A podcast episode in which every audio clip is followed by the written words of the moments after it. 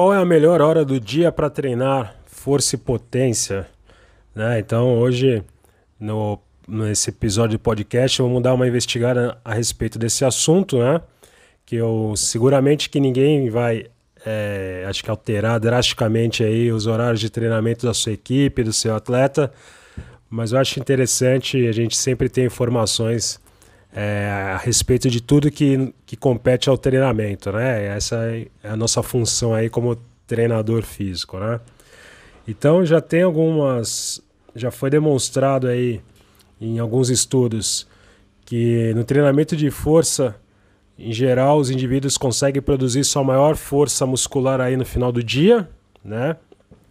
Apresentando aí um, uma perda de desempenho entre 5 a 10% quando o treinamento de força ele acontece pela manhã.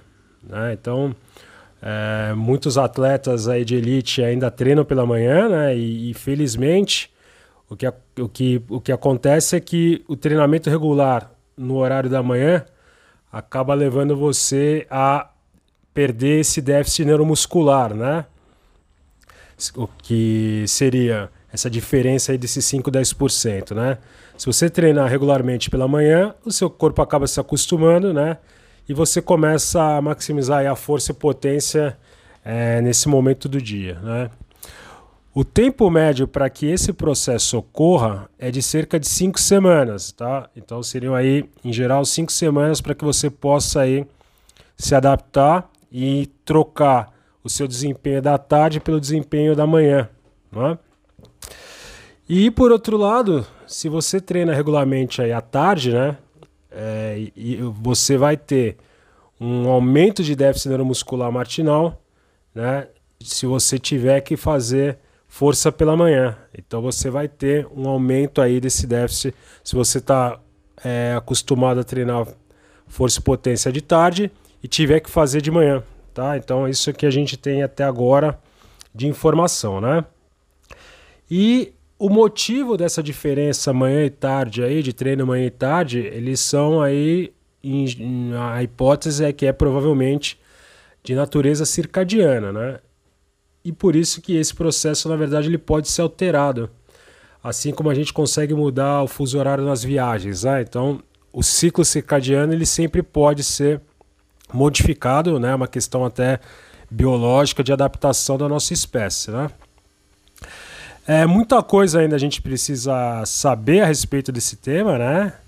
É, mais pesquisas são importantes para a gente descobrir se o treino regular de manhã, é, comparado ao treino regular à tarde, se ele oferece vantagens para alguns cenários ou para alguns parâmetros de condicionamento físico, né? Então, é justamente aí com base nessa ideia que eu trouxe aqui um estudo para apresentar para vocês né? Um estudo que foi feito aí de uma forma bastante é, é, completa, assim, no sentido de que ele foi lá no nível molecular, né? A gente vai ver o que, que aconteceu lá dentro das células do nosso corpo, né? Quando a gente treinou em diferentes momentos do dia, né? Então, a resposta que a gente teve é, no nível molecular. Né? Então, nesse estudo, que depois eu vou deixar ali para vocês que quiserem no canal do Telegram, para quem quiser tiver mais interesse, né? vai poder baixar o estudo lá. É, os sujeitos que participaram desse estudo eram todos jovens, né? Homens jovens entre 20 e 30 anos e não treinados, né? É, e que apresentavam aí um padrão circadiano regular. Ou seja, eles dormiam e acordavam em horários semelhantes todos os dias e tinham uma, uma duração de sono também mais ou menos parecida, uma duração regular de sono. Foi assim que eles caracterizaram né, o, o padrão circadiano. Né? É, e eles foram aí divididos aleatoriamente em grupos. Né? Um grupo era o que realizava treino pela manhã, que era entre 7 a 8 e meia da manhã. Outro grupo que treinou à noite, que eles colocaram como noite, que, seria aqui na verdade fim de tarde, né? O grupo que treinou aí à tarde era treinava entre 4 e 5 horas da tarde e um grupo controle, né? e eles treinaram por um período de 11 semanas, ou seja, bastante tempo, né? Dando mais até do que 5 semanas aí para você ter a questão da adaptação circadiana, né? E também o que teve nesse grupo, nesse estudo, foi que houve um período pré e pós-teste de coleta de biópsia muscular e amostras de sangue, né, para poder fazer toda essa análise molecular, né. Ah, quanto o protocolo de treinamento, um protocolo foi bem padrão, é, simples, né, um, um padrão progressivo, onde os caras começavam a treinar com 10 a 15 repetições aí ao redor aí entre 40 e 60% do máximo para o final chegarem aí a, a, um treinamento entre 8 a 12 repetições com cargas girando ao redor de 50 e 80%, né? Então, um protocolo padrão, simples para quem nunca treinou força, né? Um pro, pro, pro, progressivo, bem ao estilo que a gente está acostumado aí em, nas academias, né? É, e o que se observou de resultados, né? que os grupos, ambos os grupos aí de treinamento, né, não o, o controle, é, melhoraram a força e não houve diferenças significativas entre o grupo que treinou de manhã e o grupo que treinou à tarde. Também não houve diferença significativa em termos de é, ganhos de hipertrofia. Né? O ganho de hipertrofia nos dois grupos também foi semelhante. Onde houve diferença foi em respostas ali molecular, né? É, principalmente numa, numa via enzimática, que é uma importante mediadora de hipertrofia, né? Então, o, o grupo que treinou à tarde, ele observou aí uma regulação negativa dessa via, enquanto que o grupo da manhã não, observ, não se observou essa regulação negativa, né?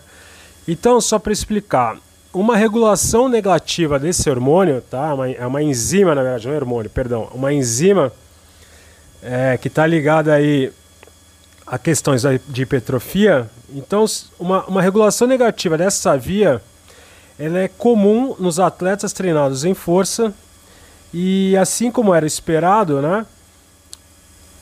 O fato dela não estar ativa né, no grupo da manhã levou aí os autores a sugerirem que talvez sirva para compensar parte da diminuição da liberação dos, de hormônios anabólicos, ou mais especificamente, né, um aumento na liberação de cortisol, que às vezes é observado após os treinos da manhã em comparação aos treinos à noite, né, à tarde, à tarde e noite ali, né?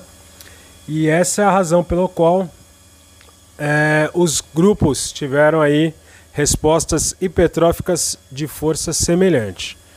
Então, é um estudo, como eu falei, bastante completo no nível ali enzimático, né? E a gente pode, pode colocar assim, em resumo, o seguinte, né?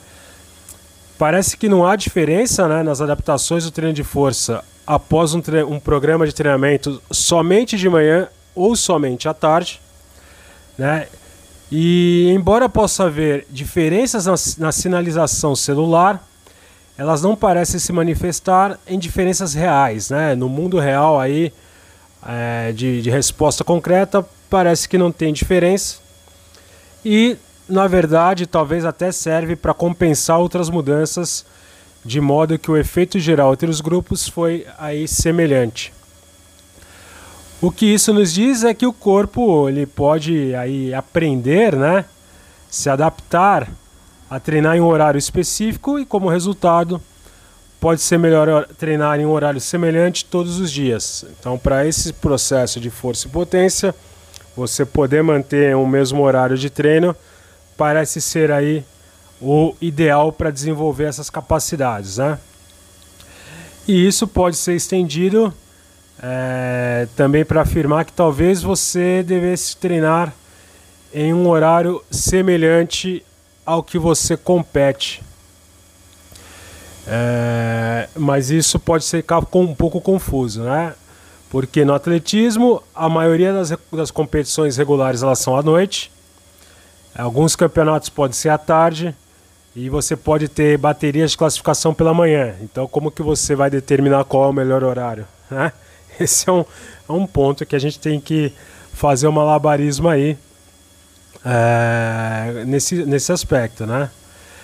É, e também isso pode ter um impacto no, no dia a dia dos atletas, né? Porque treinar por, pela manhã costuma ser uma realidade muito mais comum, com, como eu falei, né? No começo desse podcast. Ninguém vai, vai acabar trocando horário de treinamento em função aí, eu acho que em função das informações aqui que eu apresentei, né? Porque você já tem aí um horário pré-definido, uma situação regular, né? O treinamento não pode ser só baseado aí em questões específicas de competição, mas também em questões de logística, também em questões de manejamento de treino, e a gente sabe que é já é comum você ter às vezes sessão treinamento físico, depois fazer parte técnica, principalmente em, em grupos, né? Em, em treinamentos aí de equipes, né? Então você tem que manejar 15, 20 atletas aí, horário de todo mundo. É muito complicado você querer ficar alterando muito isso. Mas eu acho importante saber que a informação que a gente vai guardar é justamente essa, né? Que se você tem essa condição de saber quando é o seu horário específico de competição, que você manter um ritmo de treinamento, principalmente no que diz respeito à força e potência, no mesmo horário em que você vai competir, e que você tem aí mais de cinco semanas de adaptação aí para você poder mudar o seu ciclo circadiano em função disso, você vai obter os melhores resultados, você vai reduzir justamente aí o déficit de força e potência, né? Então, esse foi aí uma informação a respeito de treinamento, né? Mais uma vez, e lembrando sempre que para você que gosta de estudar, que quer ter mais informação, que quer ter é, mais profundidade nos artigos, principalmente nesses que a gente coloca aí no Instagram, né? É, faça parte aí do grupo do Telegram, né? Um grupo silencioso onde eu vou botando toda semana informações, é, artigos complementares, vídeos, videoaulas, enfim, né? É um conteúdo mais rico, mais profundo sobre preparação física para você que trabalha tanto com alto rendimento quanto para você também que trabalha aí com os esportistas amadores aí, essas pessoas que estão na academia, mas que querem treinar ou que gostam de ter um ritmo de treinamento como o dos atletas. Né? Fica aí um, para vocês então o convite, né? O link está aqui na descrição do podcast. Ou você pode ir direto lá no site treinamentoesportivo.com, é de graça, é só você é, clicar, entrar no canal do Telegram e você já está participando.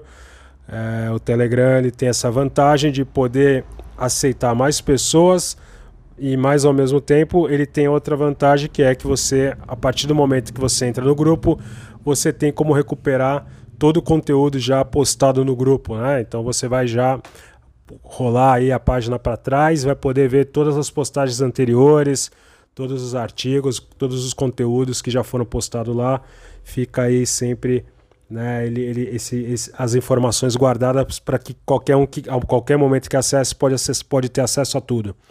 Tá bom? Um grande abraço para vocês aí e até o próximo podcast.